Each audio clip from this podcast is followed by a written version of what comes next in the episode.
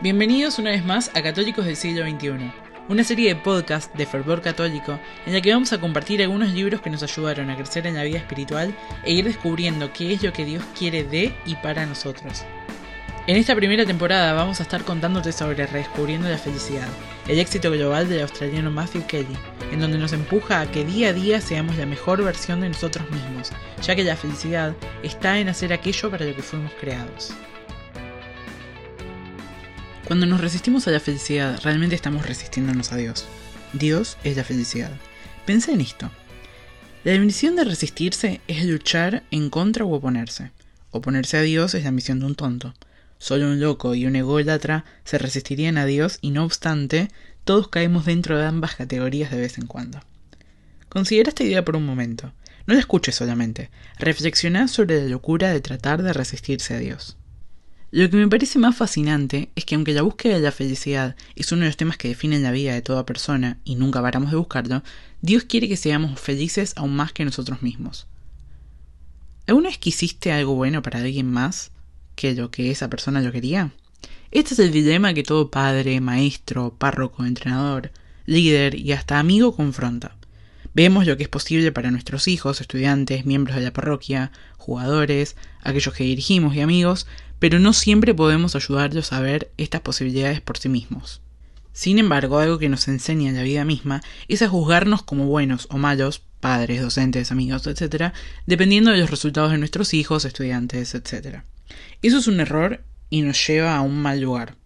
Los éxitos y fracasos de ellos les pertenecen a ellos, así como nosotros no podemos darnos crédito por sus éxitos, no podemos culparnos por sus fracasos. Nuestro trabajo es aconsejarlos de la mejor manera posible, y para eso es necesario formarnos constantemente, si no, ¿cómo vamos a dar buenos consejos? El problema de ponernos demasiado en su lugar es querer lograr tal o cual objetivo más que ellos mismos. Entonces cometeríamos nuestro primer error, haríamos algo por ellos que ellos deben estar haciendo por sí mismos. Podemos pensar que estamos ayudando, pero es mentira y lo sabemos. ¿Y a qué viene todo este ejemplo? Dios quiere que seas feliz aún más que vos mismo. Imagínate cuán frustrado está Dios con nosotros, viendo todo lo que es posible y sabiendo cómo despreciamos tanto. Pero Él no va a cruzar la línea, Él no va a pasar por encima de nuestro libre albedrío. Dios quiere capacitarte para la misión. Él te puso en este mundo para hacer y cumplir una misión específica. Pero claro, primero quiere prepararte. Dios quiere el cielo para vos más que vos mismo. Cuando nos resistimos a la felicidad, nos resistimos a Dios y a la mejor versión de nosotros mismos. Resistirnos a Dios es resistirnos a nuestro más verdadero yo.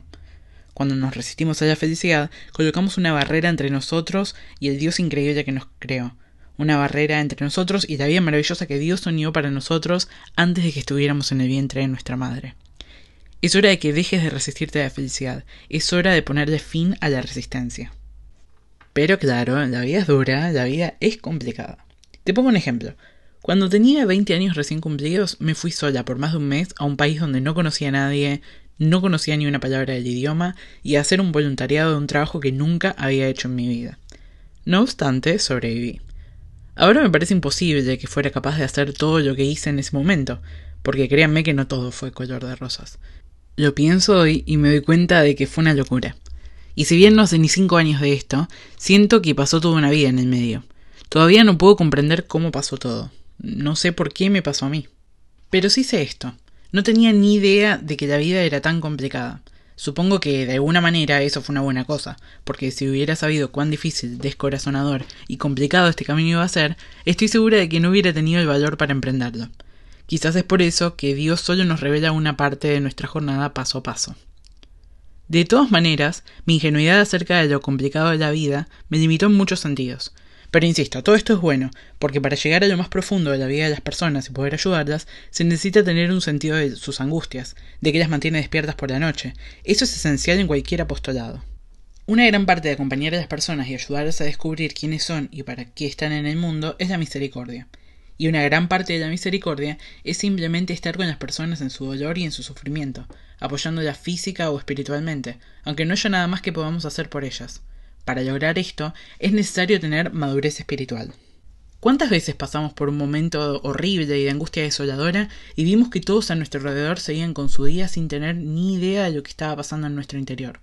Esas experiencias nos tienen que cambiar para bien para siempre. cambiar la manera en cómo nos relacionamos con nuestros familiares y con nuestros amigos, cambiar la manera en que nos dirigimos a las personas, cambiar hasta la manera de hablar y de escribir. La lección que tenemos que aprender es que alguien puede parecer perfectamente bien, pero uno nunca sabe lo que está pasando en su interior, y todo el mundo tiene algo pasándole por dentro. La mayoría de las personas puede esconderlo bastante bien y seguir con lo que el día requiera para mantener a su familia y criar a sus hijos, o mantener su escuela, su iglesia, su negocio o su hospital funcionando.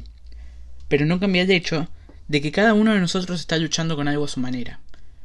A Bob Dylan su abuela le dijo, Sé bondadoso porque todas las personas que conocerás están librando una dura batalla. Qué fabulosa visión. Escuchemos de nuevo. Todas las personas que conocerás están librando una dura batalla. ¿Y vos? ¿Qué dura batalla estás librando? ¿Qué dura batalla están librando las personas que viven bajo tu mismo techo? ¿Qué dura batalla están peleando las personas con las que trabajás o con las que estudias? Cuando reconocemos que alguien más está librando una dura batalla, tendemos a ponernos a la altura de las circunstancias. Hace que lo mejor de nosotros se exteriorice y la compasión y la generosidad empiecen a fluir. Así que la próxima vez que alguien te moleste, te frustre, te ignore, respira profundo y recordá que está librando su propia dura batalla. Deja que la grandeza de tu humanidad despierte en vos y actúa con compasión. Sonreí, sé cálido, rezar por esa persona y seguir adelante calladamente. La vida es dura. Nacimiento y muerte, temor y dolor, enfermedad y sufrimiento, hambre y abuso, adicción y traición, corrupción y explotación, desengaño y fracaso, injusticia y sueños rotos. Y puedo seguir un rato más. Pero no hay duda, la vida puede ser muy complicada ciertamente. Con frecuencia, somos bastante buenos para evitar la complicación, pero como hijos de Dios, somos llamados a buscar la complicación y hacer la diferencia de alguna manera, grande o pequeña, según los dones que nos fueron confiados por Él. Todo el tiempo nos enteramos de las cosas horribles que le pasa a la gente. Basta con prender unos segundos de tele, leer dos renglones de un diario, o cuatro o cinco tweets. Es increíble lo que las personas llevan por dentro y por cuán poco nos estresamos nosotros. La vida es complicada y no basta hablar acerca de ello simplemente. Cada uno de nosotros está llamado a hacer algo sobre ello.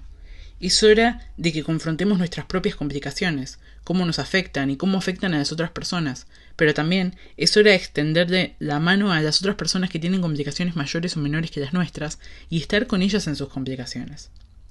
Pensemos que Dios mismo decidió colocarse en el mismo medio de nuestras complicaciones. El mundo era complicado, era nuestra complicación, no la suya. Él no necesitaba venir y estar con nosotros, entre nosotros. Pudo habernos redimido en un número infinito de maneras distintas, pero escogió ponerse en nuestro medio, en medio de nuestras complicaciones.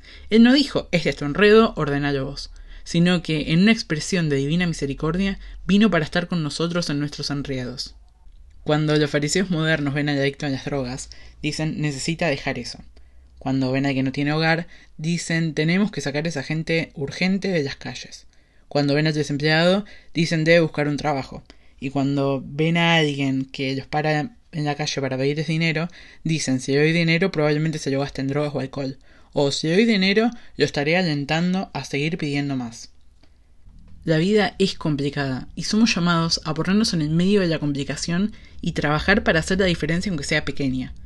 Todos estamos llevando una carga pesada, librando alguna batalla difícil, y así están todas las personas que encontramos en este misterio que llamamos vida. Cristo nos invita a llevar la cruz nuestra cada día, y algunos días somos llamados a cargar la cruz de otra persona también, como el sireneo.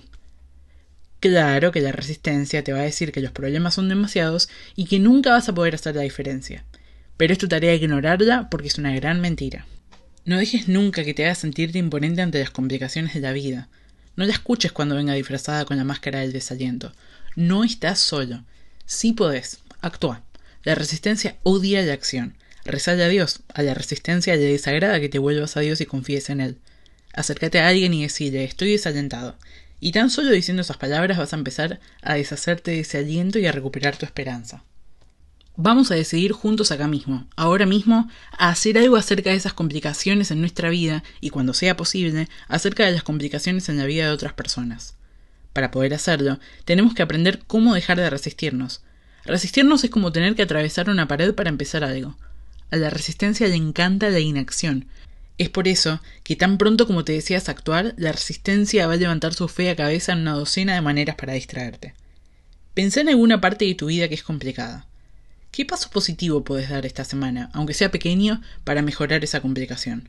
La resistencia odia la acción. Quiere que permanezcas inactivo, sintiéndote imponente y desalentado. Actúa y vas a sentirte esperanzado nuevamente. La vida es dura, pero nadie puede quitarte la esperanza. Y si hay algo que odia la resistencia, es la esperanza. De modo que aferrate a tu esperanza, no importa cuán complicada se vuelva la vida, acordate que Cristo está ahí para darte una mano. Acordate siempre que Dios te está llamando todo el tiempo, sutilmente, o no tan sutilmente, a convertirte en la mejor versión de vos mismo. A vos, a mí y a todo el mundo. Sea amable con las personas que se cruzan en tu camino. Si alguien es gruñón o grosero, si alguien comete un error o hace algo malo, dale un voto de confianza. No sabes lo que llevas por dentro. ¿Y estás listo para la acción de vencer a la resistencia? Si llegaste hasta acá te agradezco por habernos acompañado un día más. Acordate de compartirlo con quien sepas que le puede venir bien y de seguirnos en Instagram, Facebook y YouTube. Y ya que estás por ahí, te invitamos también a escuchar nuestras otras series de podcast, que estoy segura que te van a encantar. Nos vemos la semana que viene.